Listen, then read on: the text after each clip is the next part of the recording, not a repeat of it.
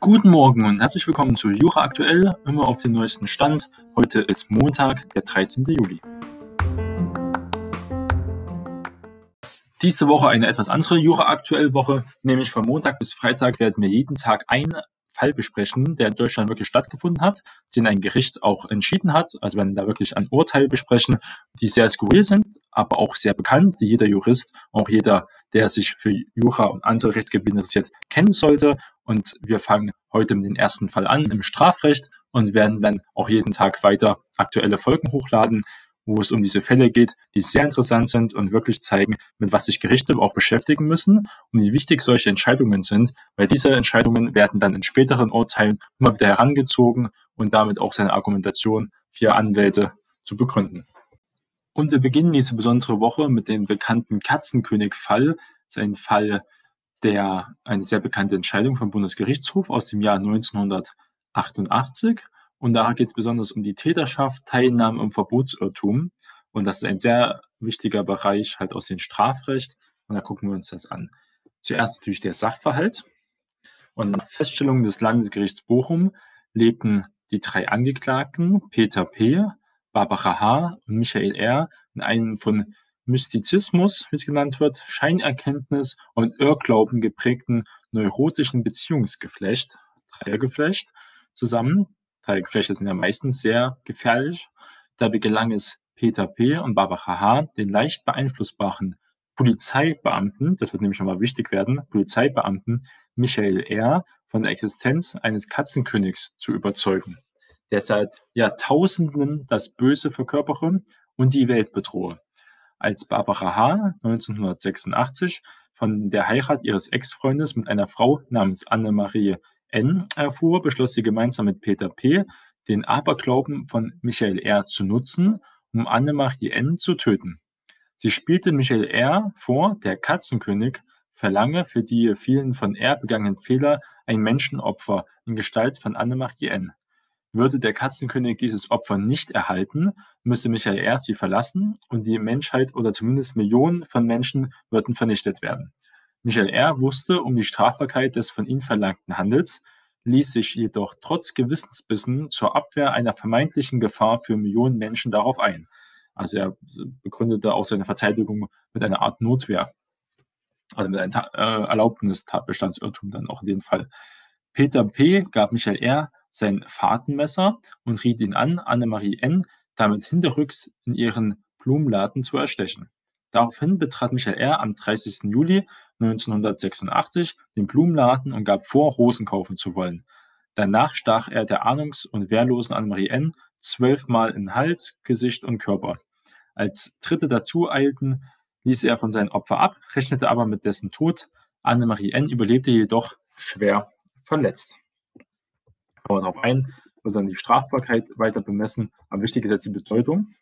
Und zwar in die rechtswissenschaftliche Literatur hat das Urteil zu erheblichen Diskussionen geführt, insbesondere die Figur der mittelbaren Täterschaft bei Einsatz eines nicht schuldlos handelnden Vordermanns ist bis heute nicht abschließend geklärt. Das ist eine Streitfrage. Wir gucken uns aber erstmal die Strafbarkeit jetzt bisher an.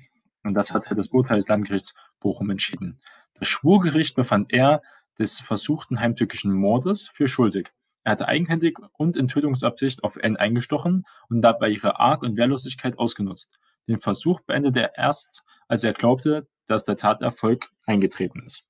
Ein Rücktritt vom Versuch fand nicht statt, da er keine Bemühungen unternommen hatte, den Erfolg abzuwenden. Auch wenn er natürlich dann geflohen ist, wo Leute gekommen sind, hat er ja nicht freiwillig abgetreten von seinen in seiner Straftat, sondern ist ja geflohen. Das ist ja kein Rücktritt vom Versuch.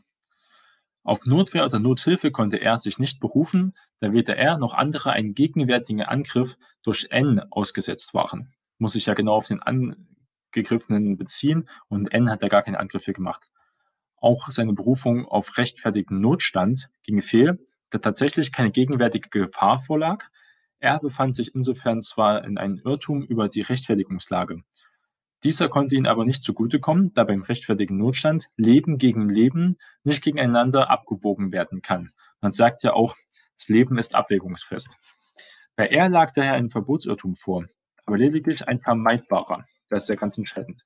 Als ein Polizeibeamter war es ihm unter Berücksichtigung seiner individuellen Fähigkeiten möglich, die falsche Abschätzung zu erkennen. Sachverständige schlossen bei er Schwachsinn und eine krankhafte seelische Störung aus. Er habe jedoch eine hochabnorme Persönlichkeit. Dies und die erfolgreiche Überzeugungsarbeit der Angeklagten H und P habe er zur Tatzeit in seiner wahr, wahren Gewissenheit geführt, die als schwere andere seelische Abartigkeit zu kennzeichnen sei. Er hatte allerdings noch die Einsichtsfähigkeit, sein Handeln als Unrecht zu erkennen und war auch nicht seiner Störungsfähigkeit beraubt gewesen. Daher nahm die Strafkammer zu seinen Gunsten eine erheblich verminderte Schuldfähigkeit an. Seine Strafe wurde daher auf eine Freiheitsstrafe von neun Jahren gemildert. Das ist mit der Strafbarkeit des P und der H. Die Angeklagten P und H wurden nicht als Anstifter, sondern als mittelbare Täter wegen versuchten Mordes verurteilt. Sie hatten die Tat durch einen anderen, also durch R, begangen, wobei das Gericht ihnen nicht Heimtücke, sondern niedrige Beweggründe zur Last legte und gegen beide auf lebenslange Freiheitsstrafe erkannte. Also eine härtere Strafe als der Täter, weil diese halt nicht vermindert schuldfähig waren, sie ganz genau gewusst haben, was sie taten. Da gab es bei so einem umstrittenen Thema ein, ein Revisionsverfahren beim Bundesgerichtshof, der das ja dann entschieden. Alle drei Angeklagten fochten halt das Urteil an, besonders wegen sachlicher Mängel. Und besonders Barbara H. hat auf den Strafmaß äh, die Anfechtung beschränkt. Fehler fand der Bundesgerichtshof nur in der Strafzumessung für alle drei Angeklagten.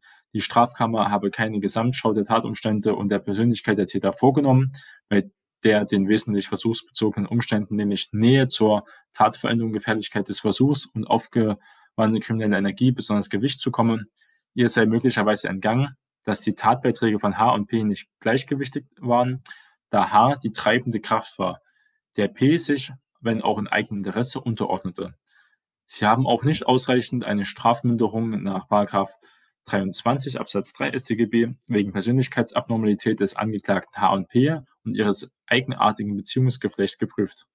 Ihre Persönlichkeitsmängel führten zwar nicht zur verminderten Schuldfähigkeit nach 21 StGB wie bei R, müssten aber im Rahmen der Strafzumessung berücksichtigt werden.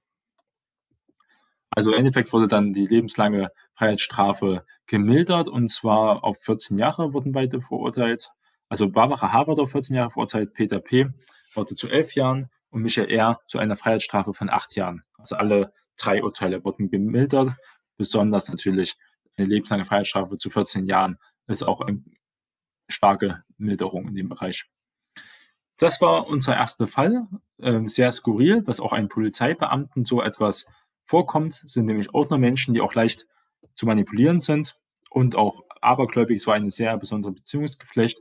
Das war also der grobe Überblick, was man unter Strafrechtlern halt in diesem Katzenkönigsfall beschreibt. Nun weiß man also, was alles möglich ist und das auch nicht heißt, wenn man Hintergrund agiert, dass man da straffrei wegkommt. Und manchmal ist auch der Hintermann natürlich mehr an der Tat beteiligt und der Auslöser als der, der diese ausführt. Und deswegen ist auch hier eine höhere Strafe für die mittelbare Täter auf jeden Fall angemessen.